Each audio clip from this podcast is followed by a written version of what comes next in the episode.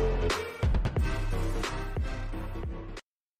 Olá a todos, eu sou Rodrigo Digital e bem-vindos ao Debate Descentralizado. Essa é uma iniciativa do canal Dash Dinheiro Digital, juntamente com o Rossello Lopes, o fundador da antiga CoinBR, agora Stratum, e também da plataforma Stratum Blue. O objetivo principal desse programa é trazer as principais personalidades de criptomoedas do Brasil e do mundo para uma conversa amigável sobre essa revolução que está acontecendo agora. Deixe também nos comentários qual tipo de tema você gostaria de estar assistindo aqui no Debate Descentralizado e não se esqueça de curtir e compartilhar os nossos vídeos. Mais uma vez, bem-vindo ao Debate Descentralizado. No debate descentralizado de hoje, na nossa tela de seis cabeças, aqui com sete integrantes. Conseguimos colocar duas pessoas na mesma telinha aqui. Nós temos o André Horta, ele que é o fundador da exchange Bitcoin to You. Temos o Charles, youtuber, né? Ah, do canal Economista Sincero. Temos também a Kaká e a Carol, do projeto educacional Use Cripto, também youtuber. Cássio Gussão, o jornalista que mais produz conteúdo no Brasil de criptomoedas, do portal Cointelegraph, e Rosero Lopes, fundador da, do grupo Stratum. No tema de hoje, o Bitcoin e a grande crise financeira, algo que nós estávamos esperando ah, nós que somos do mundo das criptomoedas, nós já sabíamos que isso ia acontecer. Tudo que está tendo hoje no mercado financeiro tradicional não é absolutamente nada de novidade para a gente. Porém, o mundo está em pânico. Alguns números para a gente estar tá pensando aqui, refletindo.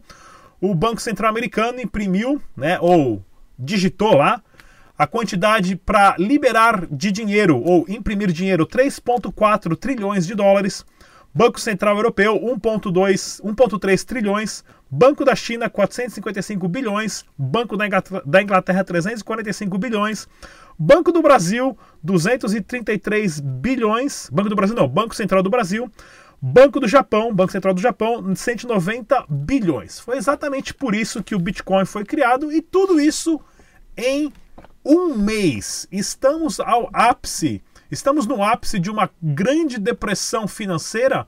E por que, que o Bitcoin não sobe? O Bitcoin está atrelado ao mercado tradicional? Sim ou não? Vamos começar com o, com o Cássio. Cássio, tudo bem? Opa, tudo bem, beleza. Bom, é, eu acho assim, não é uma crise só econômica essa que a gente está vivendo, é uma crise, é, uma, um, é um fato que ninguém poderia prever que ia acontecer e que o vírus ia se, lastrar, last, né, se espalhar dessa forma em todo mundo. E, bom, eu acho que a, a, o, o negócio aí do coronavírus serviu para mostrar para a gente que o Bitcoin, ele é, por trás do Bitcoin, comprando e vendendo Bitcoin, também há pessoas por trás disso. Então não tem como a gente falar que 100% que tinha uma tese antiga que o Bitcoin não era atrelado ao mercado, que ele não estaria sujeito a crises econômicas globais. Isso caiu um pouco por terra e mostrou esse ano de que sim, o Bitcoin está atrelado a impactos econômicos globais que impactam o mercado de uma forma como está impactando o coronavírus no mundo inteiro, também impacta o preço do Bitcoin, porque por trás há pessoas também comprando e vendendo, e essas pessoas estão sofrendo com isso. Muitas pessoas estão tendo que vender suas criptomoedas, seu Bitcoin, para comprar comida. É, a gente, o Cointelegraph a gente tem correspondente no mundo inteiro e tá, cara, tá todo mundo travado dentro de casa. O cara que tá na Itália, o cara que tá nos Estados Unidos, e essas pessoas precisam comer, precisam hum, fazer as suas coisas. Então elas estão vendendo, tá tendo uma negociação maior e, e, mostrou um pouco isso. Agora, como você falou no começo, eu acho que é, os bancos centrais imprimindo dinheiro ou não, a pergunta que eu faço é outra. É como qual seria a forma de lidar com uma crise global desse tamanho? O que, que a gente faz? Porque a minha opinião é diferente um pouco que se a gente, se, se os cientistas ou as pessoas não encontrarem um tratamento para esse vírus, não encontrarem uma vacina, o que vai ser do mundo? Essa é a pergunta que eu faço. É, é, é, né, aqui no Brasil tem esse grande debate de como se, vai, se salva a economia ou não salva a economia. Eu acho que o debate é um pouco mais a fundo do que isso. É, o que a gente faz? Qual é a grande resposta que o, o, a ciência vai dar para esse vírus? Isso vai impactar como um, um todo. Que a, como que as pessoas que são contra o Estado, né, que defendem um Estado mínimo, qual que seria a ação? Que né, tem muitas é, é, pessoas que são adeptos de Bitcoin, criptomoeda, que defendem esse, o fim do Estado, que tem que acabar o Estado. E a crise mostrou também, essa crise está mostrando que o, a importância do Estado nessa, nessa questão, numa questão como essa global. E a pergunta é: se não tivesse o Estado, seja imprimindo dinheiro, ou seja, adotando, incentivando pesquisas, o que ia acontecer? Como que ia lidar com essa epidemia global? André, André Horta, você que está em Portugal. Tá certo. Então, é uma crise muito séria. Autônomas, né? Então, essas pessoas elas não estão recebendo nenhum pagamento, né? Não tem salário, óbvio. E como é que uma pessoa dessa que não tem um salário, não está recebendo aquele pagamento dela mensal, como é que ela vai fazer investimento em criptomoeda, por exemplo?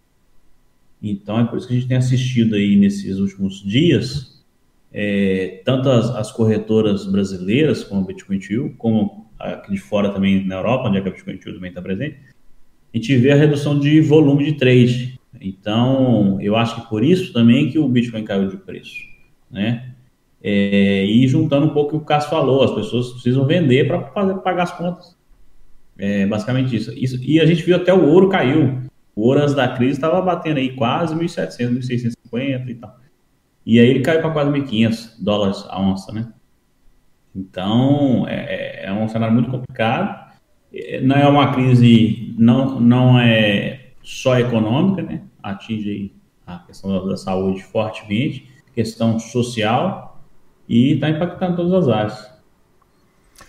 Cacá e Carol, um, se apresente também, fala quem que é a Cacá e quem que é a Carol para o pessoal saber. Então, oi pessoal, eu sou a Cacá e eu sou a Carol. Nós temos um projeto chamado Use Cripto, que é um projeto educativo, né, do universo das criptomoedas. Temos um Instagram, um YouTube. Então a gente ensina é, as pessoas que estão chegando no mundo, mundo cripto, a gente ensina como é, como investir, como é, usar, né? Tinha muita questão da, da, usabilidade, do pagamento no dia a dia. Então, esse é o trabalho que a gente faz, além de viajar também, pagando tudo em criptomoedas. É. A gente uh, concorda que essa é uma crise que afeta várias camadas, é saúde, economia, é a sociedade como um todo e relações humanas também, como é que muda a rotina das pessoas. Mas a gente também acredita que essa crise ela está uh, deixando várias coisas expostas, está mostrando toda a fragilidade do nosso sistema financeiro. É difícil pensar fora da caixinha como seria sem o papel do Estado, mas a gente vê essa crise como uma crise da centralização. Hoje em dia a gente vê as economias super centralizadas, não existe uma economia descentralizada que pudesse dizer, ó, oh, aquele é o exemplo perfeito. Mas a, a centralização está causando todos esses problemas e essa crise de liquidez, que foi justamente essa busca por grana, sair das suas posições para comprar comida, para comprar o que é emergencial, causou sim a queda do Bitcoin e de diversos ativos, bolsa, ouro, inclusive. Mas essa crise de liquidez ela pode se tornar sim uma crise de confiança, porque os governos já, já, já estão se mostrando ineficientes em vários níveis, estão demorando nas suas respostas. E a gente vê uma crise de confiança no sistema econômico também. As pessoas estão indo retirar seu dinheiro dos bancos e os bancos estão freando essa retirada os governos estão liberando grana para os bancos e os bancos estão aumentando as taxas de juros. Então, a gente acredita que essa crise ela vai expor muitas fragilidades do nosso sistema e que essa crise de confiança, crise de liquidez, ela pode sim se transformar numa crise de confiança. E talvez, quando isso acontecer, pode ser que o Bitcoin desponte como o ativo de hedge, o ativo seguro, pode ser, né? Isso é um cenário que pode modificar o movimento do Bitcoin das criptos frente a esse cenário. Então a gente está observando muito como que os bancos, os governos e as pessoas estão se uh, posicionando em relação às criptos, mas a gente acha que esse cenário vai mudar muito ao longo dos próximos meses ou ao longo do próximo ano também. Charles, uh, economista sincero. Bom, fala aí, pessoal. É o seguinte, é, é um tema que acho que daria para a gente ficar aqui umas cinco horas falando. Né? Eu vou tentar pontuar só algumas coisas. A questão do ouro aconteceu, né? A gente teve uma semana de pânico, uma semana de pânico generalizada, né? Então, o ouro caiu, criptomoedas caíram, as bolsas caíram. Ficou tudo meio interligado, porque também pegou o mercado financeiro no momento de muita euforia. A gente tinha muita operação alavancada, muita gente com muito mais investimento do que poderia. Então, a desmontagem dessas operações causou aquele pânico e causou também um movimento de muita gente sacando dinheiro para liquidar algumas posições também. Então, foi um pânico generalizado, né? Todo mundo queria ter o dinheiro na mão, é aquela história do cash king, né? Quer dizer, dinheiro é o rei. Chega uma hora que todo mundo quer o dinheiro na mão. Então, a gente vivenciou um momento de pânico total assim no mercado. Eu, com mais de 20 anos de mercado, nunca vi as pessoas com tanto pânico em um momento, num curto espaço é, de tempo. Né? Então, a gente teve esse momento de pânico que é, foi diferenciado. Sobre essa questão dos governos, eu acho que nesse momento é um dos raríssimos momentos em que até a escola liberal de economia vai concordar que é preciso fazer alguma coisa. Então a gente tem o cara do Uber, a gente tem o autônomo, a gente tem o salão de beleza, várias categorias de pessoas que trabalhavam, ou seja, não é uma pessoa que está vivendo às custas do Estado, é uma pessoa que trabalhava e de repente essa renda foi a zero. Qual o grande problema da questão? É que a gente também não pode se permitir agora aceitar que o Estado entre com dinheiro para ajudar essas pessoas, mas que não corte um pouquinho na própria carne. Né? A gente consegue usar a mente para o seguinte: poxa, eu preciso ajudar o cara que é Uber. Eu sou totalmente favorável a isso. Mas em nenhum momento a gente está pensando o seguinte, cara, deputado, vereador, juiz, esses caras esquece ter carro, esquece ter mordomia, esquece ajuda isso, esquece ajuda aquilo. Quer dizer, com quanto essas pessoas vão contribuir agora? Né? Então, eu acho que a discussão que a sociedade precisaria ter, aí sim, eu acho que faltam lideranças e tal, é o seguinte, legal, vamos ajudar todo mundo. Isso eu acho que todo, todos os seis aqui, sete, dez, doze milhões, cem milhões de brasileiros vão concordar, duzentos milhões de brasileiros vão concordar. Mas eu acho que está se tendo uma discussão muito pequena no sentido de esse dinheiro poderia estar tá saindo de outro local, né? E para finalizar, para passar a palavra para o Rossel, o grande problema que lá na frente eu acho que vai beneficiar as criptomoedas é o seguinte: tem uma frase do Milton Friedman que é a seguinte: nada é tão permanente quanto um programa temporário de governo. Então, o problema é que muitas das medidas que estão to sendo tomadas agora de ajuda vão ficar para sempre. Ninguém vai mexer nisso. Então, desde 2008, a gente vem tendo medidas que vão aumentando e os governos estão se endividando de uma forma absurda, né? Então lá na frente isso vai estourar. Não acho que vai ser agora, tá? O único país que conseguiu aumentar a despesa e depois diminuir foi a Alemanha.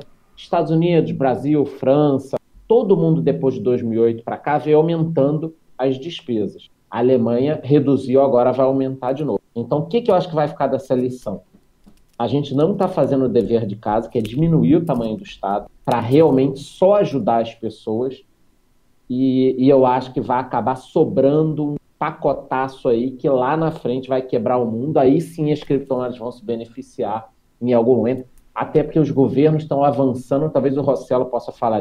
Cara, os governos estão avançando imensamente nas liberdades das pessoas, controlando onde você está com o celular, é, é o que, que você pode usar, o que, que você não pode usar. Eu acho muito difícil o governo te controlar e depois falar, não, agora não vamos controlar mais ninguém. Isso vai ser usado para multa, isso vai ser usado para. Então a discussão é muito ampla. Então, só para resumir, tem que ajudar todo mundo, mas eu acho que a discussão tinha que estar em outro nível do seguinte, cara, tem muita gente que podia pagar essa conta aí, tá se fingindo de morto num canto, né? É isso aí. É, o que você falou que é bem interessante é nada é tão permanente, né? A frase do Milton Friedman, nada é tão permanente quanto as medidas provisórias do governo, tanto isso vale para a rua também. Lá em São Paulo, lá tem uma área que na década de 80 iam fazer um túnel, fazer uma ponte, desapropriaram e acabaram dando o nome de juntas provisórias, que hoje é o nome oficial da, da, da, dessa interseção, quem, quem, era de São Paulo, aí sabe o que eu tô falando. Lá em São Paulo tem um lugar chamado Juntas Provisórias, que é até hoje o nome ficou Juntas Provisórias, né? Rosero Lopes. Bom, boa tarde, pessoal. Bom estar aqui de volta. Um, tem uma coisa que, que pô, falou aí que eu acho sensacional. O Charles também colocou.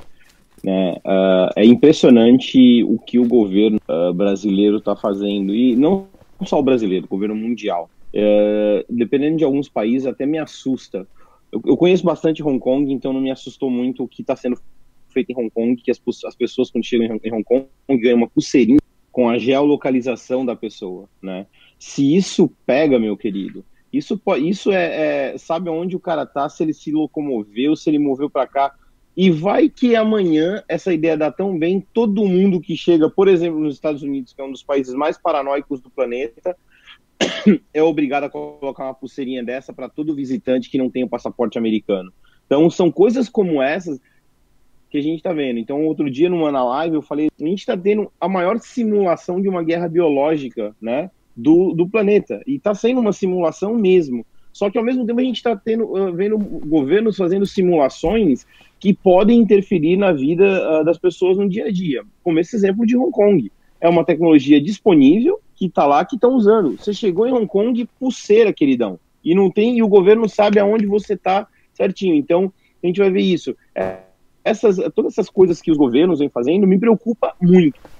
Mas uma coisa que me preocupa bastante, a gente está vendo muitas dessas questões dos empresários, do pequeno empresário uh, fazer alguma coisa. A gente vê, por, por exemplo, uh, eu vi recentemente, vi hoje na propaganda uh, da Magalu, que é um site online, convidando o pequeno para ir para o site, dando total infraestrutura para o pequeno.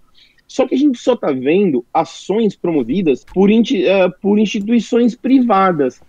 O que a gente está vendo do governo? A gente não está vendo absolutamente nada. Esse era um momento onde o governo, no mínimo, deveria falar: ó, vamos, ter que mexer, vamos ter que mexer no ICMS agora, ou durante todo esse período. O empresário não, ele pode fazer nota fiscal e dar o desconto do ICMS imediatamente, porque é, é diretamente ali. Ou fazer situações, olha, para quem for fazer delivery, não tem que ter ICMS. Isso é uma maneira de auxiliar.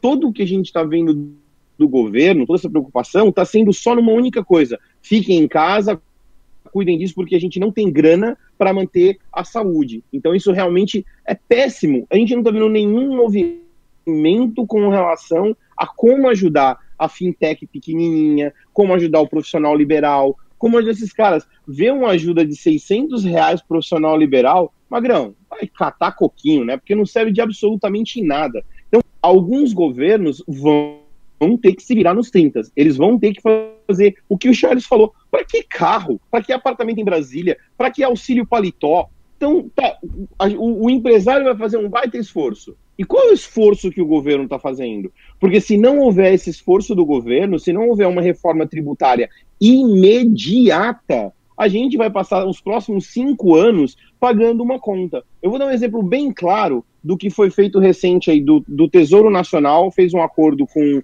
Bradesco Itaú Santander para que eles garantam a folha de pagamento das empresas que estão até 10 milhões de reais por ano.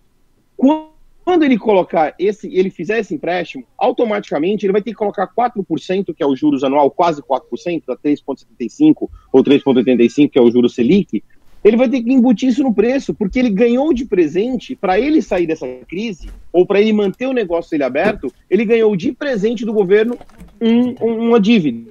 E se ele não conseguir pagar essa dívida quando sair tudo isso, ele contraiu uma dívida que vai ter juros, correção monetária e tudo, e tudo isso junto. Então não importa que ele tem três anos para pagar. O governo já falou o seguinte: olha, eu estou te dando BNDES tá aí, que disseram que ia estar, tá, mas até agora não está, e tá aí, e tem mais esse incentivo fiscal. Era isso que deveria acontecer. Então agora cabe à população, além, é óbvio, vamos continuar tentando ajudar, afinal a gente não quer um montão de gente lá no, no, no hospital, mas eu acho que cabe à população cobrar os governantes e sim desafiar os governantes desse país. Quando eu disse numa live minha recente, que não façam declaração de imposto de renda. Eu quero ver o que o governo vai fazer se 220 milhões de brasileiros não acessar o site da Receita Federal até dia 31 de abril. Ele vai mandar prender todo mundo? Claro que não. Eu acho que isso é uma, é uma resposta imediata de que a população não está feliz com isso. Então, acho que cabe a, nas, na, nas mãos das pessoas que estão em casa, por aí que estão na senzala nesse momento, a desafiar os senhores feudais. É, o mais interessante que a gente tem que prestar também atenção é nessa parte dos repiques da Bolsa de Valores, né? Há três dias atrás, quatro dias atrás, aí a, as ações do Uber subiram 20%. Como se não tem ninguém usando Uber? Né? Tá todo mundo trancado dentro de casa no planeta inteiro. Então isso mostra o quanto surreal é, é o mercado tradicional com esses incentivos fiscais de trilhões de dólares com a realidade de uma empresa. Né? Outro problema grave que está se mostrando na economia dos Estados Unidos, que a economia dos Estados Unidos está podre por dentro desde 2008 até antes de 2008, né? a maioria das empresas aqui não tem dinheiro suficiente para se sustentar durante um mês. Como que uma empresa que vale milhões ou bilhões não tem dinheiro suficiente em caixa para se sustentar durante um mês ou dois meses de um tempo, né? Ou seja, o, o próprio modelo de negócio de comprar as suas próprias ações e inflar o sistema agora está voltando com uma onda muito maior, muito mais devastadora do que a crise de 2008, por isso estamos falando de uma recessão. E como nós brasileiros somos especialistas em dinheiro, devido a plano Cruzeiro, Cruzado, Cruzeiro Novo, Cruzado Novo, Unidade Real de Valor, Real e tudo mais, né? nós já tivemos um presidente que confiscou o dinheiro da população de dentro da poupança, de dentro da conta corrente qual seria a solução? Né? O que nós deveríamos fazer? Como se precaver? Vale a pena entrar em pânico e tirar o dinheiro e colocar debaixo do colchão? Ou com agora os pagamentos de código QR, como o ePay, Alipay, ah, e agora também o Pix no Brasil, outros pagamentos que estão digitalizando todos os processos. Se você tem dinheiro em casa, o governo pode dizer que o dinheiro é sujo para ninguém mais aceitar o dinheiro de papel, porque vai ser tudo digital. Voltando mais uma vez né, nesse sistema digital que é mais fácil de você rastrear as pessoas. Aonde vamos parar? O que devemos fazer? Deve tirar dinheiro do banco, guardar no colchão, criptomoeda caindo, ouro caindo. Vamos para onde agora, André? Então, é, eu acho que esses ineficiência aí versus o sistema financeiro. É, por exemplo, o governo quer distribuir 600 reais para as pessoas, mas ele não sabe como é, se discute se é Bolsa Família, se discute como vai ser feito, mas tem vários pontos do país é, onde realmente precisa chegar o dinheiro, as pessoas não têm acesso a isso. Mas as pessoas, muitas vezes, têm smartphone. Tem, ah, tá, às vezes a pessoa não tem dinheiro para comprar um smartphone, ok. Na África tem soluções que a pessoa envia e recebe dinheiro por, por SMS, qualquer celular comum, envia mensagem. Então, é, é, sistema financeiro ele está obsoleto, ele não serve mais para o que é, é, a sociedade precisa.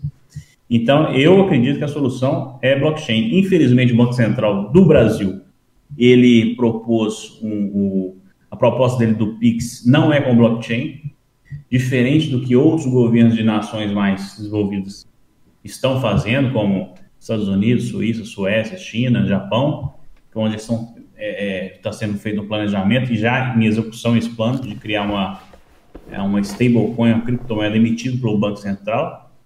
E, infelizmente, o Banco Central do Brasil não fez isso. Ele, ele, ele adotou umas características das criptomoedas, o próprio diretor do Banco Central afirmou isso, mas ele centralizou novamente. Então, isso demonstra a ineficiência, porque numa situação como essa, era muito mais fácil já usar uma infraestrutura que já existe da blockchain, para poder fazer, por exemplo, essa distribuição de recursos. Existem vários stablecoins que permitiria isso. A própria Bitcoin True tem a BRL Coin, que é um stablecoin pareado no real. Existe outros, existe o Tether, o SD Coin. Então, é, é, o Banco Central, na minha opinião, não está inovando nada. Está criando algo que já nasceu obsoleto. Carol e Kaká. É, a gente, a gente concorda uh, bastante contigo, André. E ainda tem um agravante, porque o Pix, ele, ele justamente joga as pessoas para dentro do intermediário, né? Então, para tu acessar o Pix, tu precisa ter uma conta em um banco ou em uma fintech.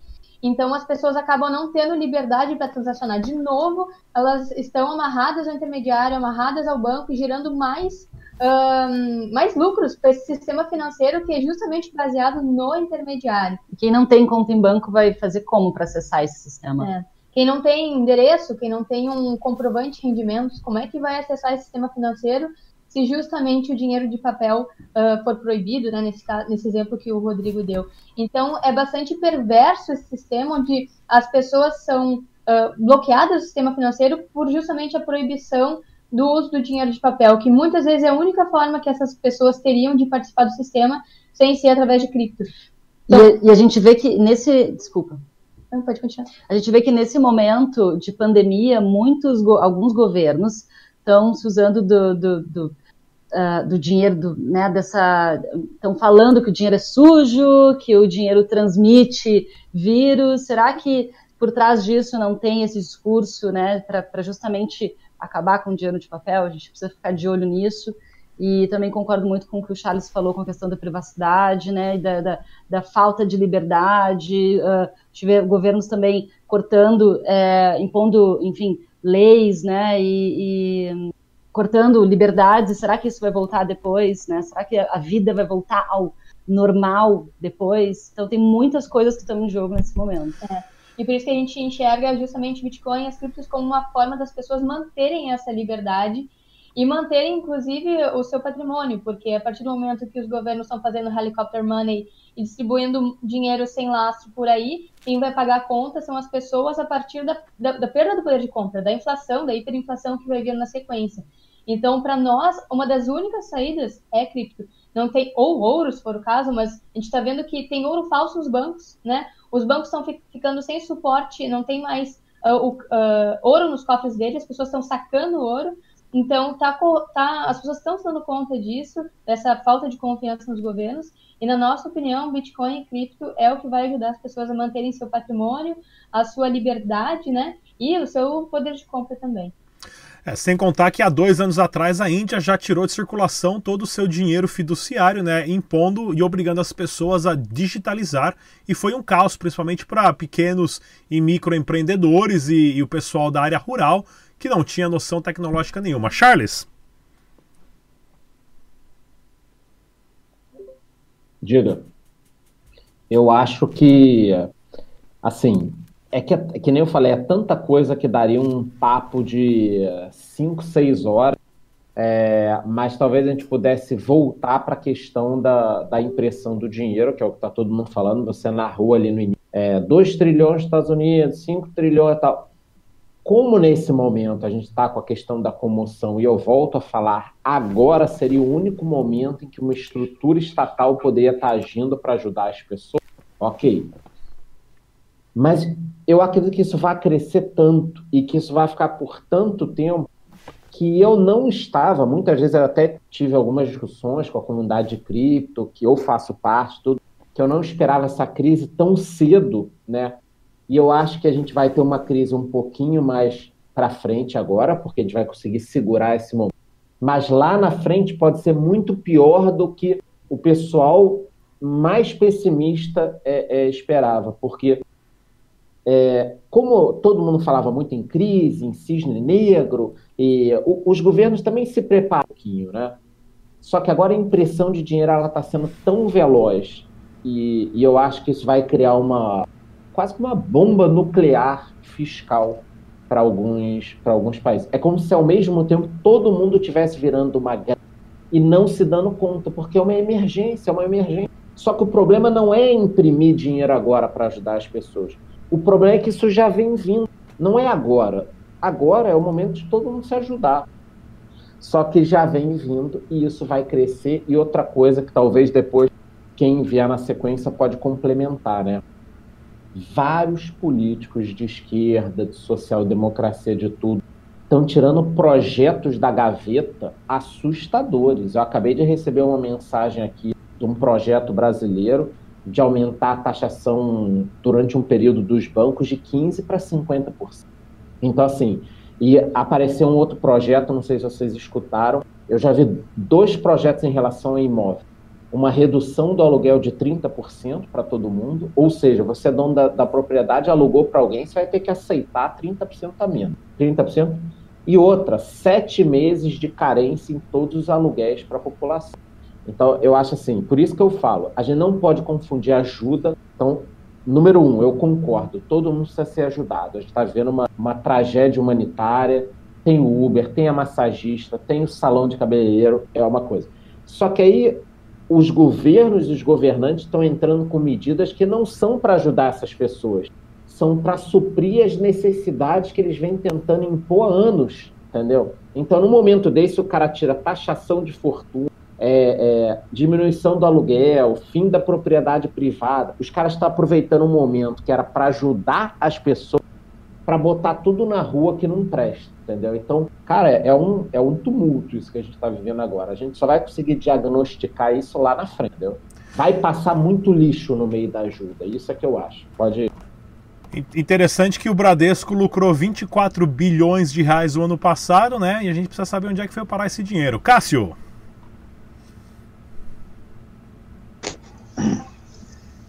Bom, é... onde pôr o dinheiro na crise? Boa pergunta. Não tenho a mínima ideia. Se deixar no banco, se pegar o dinheiro e sacar e, e ter o dinheiro em mãos ou colocar em criptomoeda? Boa pergunta, porque eu tenho uma visão muito pessimista sobre esse momento atual, que é, é o que vai ser o sistema econômico e o que vai ser as criptomoedas se essa crise se alastrar. Porque a gente está falando, o governo está imprimindo dinheiro, o governo está fazendo isso, aquilo, como que vai ser a economia depois, enfim. E se não houver o depois? A gente já está, a China está vivendo essa pandemia já há quatro meses. Imagina se isso se estender mundialmente até o final do ano. Se até o final do ano não descobrirem um medicamento, um tratamento ou alguma coisa do tipo que vai poder é, permitir as pessoas saírem à rua novamente com tranquilidade, sem se preocupar que tem um zumbi infectado lá e que vai infectar ela e ela vai passar para a família, vai morrer o pai, a mãe, o irmão, o sobrinho, a filha, enfim. É impossível prever esse cenário. Ou seja, a gente está prevendo, ah, beleza, daqui um mês a galera vai poder sair na rua. Não. Se o vírus estiver aqui ainda e tiver um, uma pessoa infectada, essa pessoa vai poder infectar outras, que vai infectar outras e vai voltar tudo ao normal. Então, onde pôr o dinheiro? Cara, não sei. Num cientista para achar um medicamento para resolver essa porra toda. Senão, não vai adiantar o governo imprimir dinheiro fim, até o fim, não vai adiantar o Airdrop infinito, né? Não vai adiantar criar uma outra criptomoeda. Oi? Airdrop infinito do governo. É, tudo bem, o governo vai fazer airdrop infinito, mas. E aí, foda-se, se não achar medicamento para essa porra aí, vai ficar todo mundo em casa. Quem, quem tem, ó, eu tenho uma filha de 4 anos que tem problema no pulmão desde do, de que ela fez um ano. E tem minha sogra que está tratando de um câncer no, na, na, na, medula, que está aqui em casa. Cara, eu tenho medo de abrir a janela. E se, tiver, se não tiver um medicamento, esse medo vai continuar. Não só comigo, mas com todas as outras pessoas. Então, a, a, grande questão, assim, o que, o que me. Onde pôr o dinheiro? Ah, vai pôr em cripto, vai pegar o dinheiro, vai pôr no banco? Cara, não sei. Porque o cenário está totalmente. Eu não acredito que isso vai se resolver daqui um mês, daqui 30 dias, daqui 15 dias. Porque eu venho acompanhando o, o, as pesquisas que vêm sendo feitas e realmente conclusiva não tem nada. O nego está pensando em usar plasma, em usar nanotecnologia, mas, enfim, de concreto mesmo, não tem nada. E se não tiver nada, daqui um mês, daqui dois meses, daqui três meses, cara, vai ser o caos. As pessoas vão sair de casa para roubar os, os, supermercados, as pessoas vão, vão. Vai começar uma luta, literalmente, pela vida. Vai, assim, pode ser um cenário drástico, esse que eu estou prevendo, mas é um cenário real, porque as pessoas vão precisar comer. E se elas não trabalham, elas vão fazer como para pegar essa comida? Então, vai pôr o dinheiro aonde? Cara, põe num cientista. É que eu acho que eu faria. Rossello Lopes. Foi bem, bem interessante a, a visão que o Cássio colocou e também que as gurias colocaram, é bem, bem legal. Tem uma coisa que, que eu fico pensando, eu, eu sinceramente, eu, eu sou do tipo do cara do challenge, eu gosto de desafiar. Né? É, eu acho que o primeiro desafio, eu correria o risco de... Eu acho que o risco de ter um confisco, ele é maior do que o risco do dinheiro ser sujo. É óbvio que o governo vai falar uh, que o dinheiro é sujo, que o, o, dinheiro pode transmitir isso, pode transmitir aquilo. Ele pode falar. Talvez uh, uh, ele vai ter que fazer uma grande mudança na Constituição brasileira para poder mudar a questão lá do curso forçado da moeda. Então, tem algumas coisas que é mais difícil para ele, mas eu desafiaria, eu desafiaria o sistema financeiro no ponto de vista de ir lá e tirar o dinheiro da conta bancária mesmo. Porque entre os dois, quando eu coloco na mão uh, vendo o cenário brasileiro, vendo a história brasileira, confisco, tirar diretamente, no caso, como o Charles falou, olha, o aluguel agora é tanto, e vai ter que depositar na conta. Peraí, então se o aluguel não vai para a conta, se o aluguel é pago em criptomoeda, chupa governo, não tem conversa, né?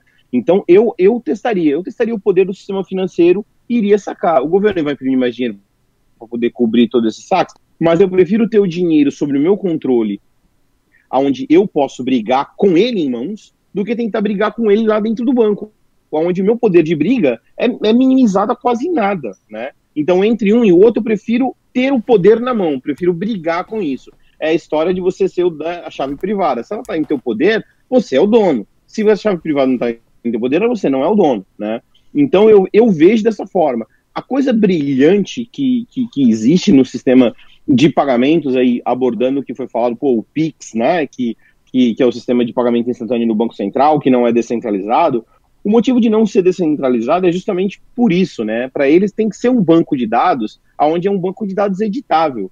Porque aí, se por um acaso houver disputa de que um pagamento foi para um lado para o outro, e se o Banco Central achar que não deve ter sido feito aquele pagamento, ele vai lá e edita o banco de dados. Numa blockchain não teria isso. A partir do momento que eu tenho um sistema de pagamento instantâneo, onde a chave privada está em meu poder, e eu tenho o poder, somente eu tenho tenho o poder de acessar aquele, aquele registro, aquele saldo, vamos falar assim, pronto, ninguém mais tem acesso. Então pode qualquer corte ou qualquer ordem judicial que ninguém vai pôr a mão naquele registro, naquela blockchain. Então, jamais o governo brasileiro colocaria o, a moeda dele em cima de uma blockchain como essa. Ele talvez o, o camarada do Banco Central não tenha culhão suficiente para fazer um negócio desse.